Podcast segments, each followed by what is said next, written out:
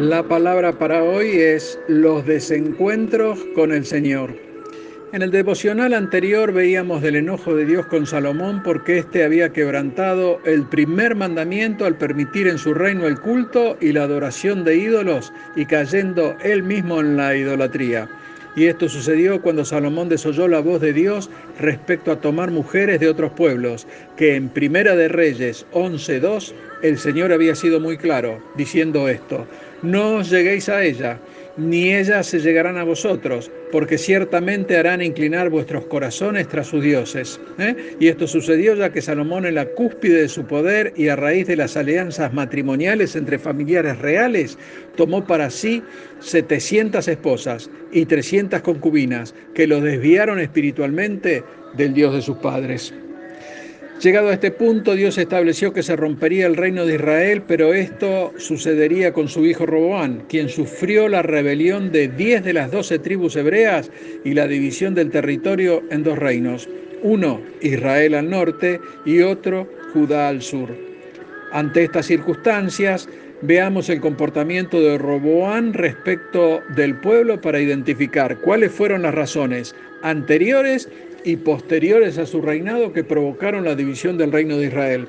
Como razón anterior podemos observar la idolatría en que había caído su padre Salomón, pero además hubo razones prácticas del enojo del pueblo para con este, es decir, con Salomón, ¿eh? quien había cargado al pueblo con excesivo trabajo, lo que provocó una revuelta y la huida de las tribus de Israel hacia Egipto. Además de la desaveniencia por su padre, veamos las razones específicas de Roboán en cuanto a la desatención del reclamo del pueblo. Primero podemos decir que Roboán nunca mostró conocer las necesidades del pueblo ni tampoco preocupación por las mismas. No entendió que la autoridad no se impone, sino que se gana. No le interesó conectarse con las personas como individuos en forma personal, ¿eh? con cada uno de sus súbitos no mostró sensibilidad con los reclamos del pueblo, no se mostró humano ni sensible con la gente, no tuvo la chispa necesaria que debe tener todo hombre llamado a ser líder, es decir, no se anticipó a los hechos, no buscó el diálogo, no intentó saber cuáles eran las necesidades, simplemente esperó a que vinieran a él. Y lo que es peor aún, no fue sensible al clamor de la gente.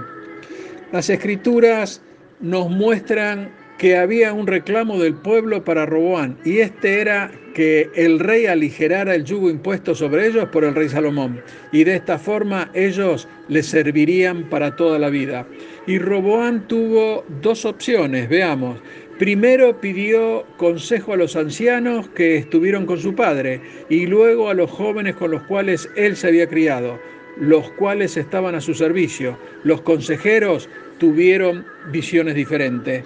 A saber, los ancianos aconsejaron al rey que si trataba al pueblo amablemente y si aligeraba el yugo que existía sobre ellos, estos les servirían para siempre. En cambio, los jóvenes eh, pensaban que debía incrementar tanto el yugo sobre el pueblo como así también los castigos sobre el mismo pueblo. Roboán eligió el consejo de los jóvenes, con lo cual logró dividir el reino. Él, por un lado, con la tribu de Judá y de Benjamín, y Jeroboán con las otras diez tribus de Israel. De cualquier forma, Roboán en algún momento pudo consolidar su reino, pero fue ahí que se olvidó del Señor, lo cual trajo catastróficas consecuencias. Veamos, segunda de Crónicas 12, 1 y 5 nos dicen lo siguiente, cuando Roboán había consolidado el reino, dejó la ley de Dios y todo Israel con él, y por cuanto se habían rebelado contra Dios, éste los entregó en las manos de Sisac, rey de Egipto.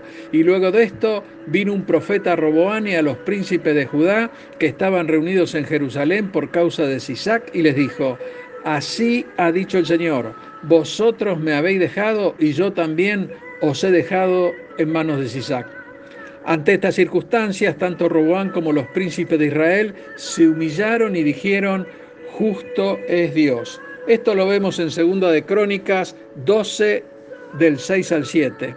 Y los príncipes de Israel y el rey se humillaron y dijeron, justo es Dios. Y cuando el Señor vio que se habían humillado, fue palabra al profeta diciendo, se han humillado, no los destruiré.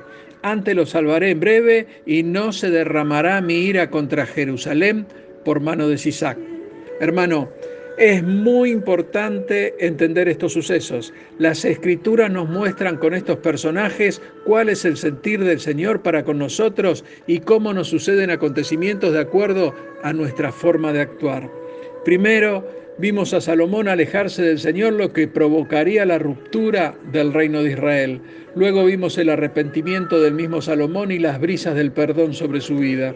Después vemos la actitud de su hijo, Roboán, que actuó con soberbia ante el pueblo, lo que terminó desencadenando la ruptura del reino en dos partes. Y más tarde, al sentirse seguro y abandonar la dulce protección del Señor, provocó que sus enemigos terminen siendo sus amos.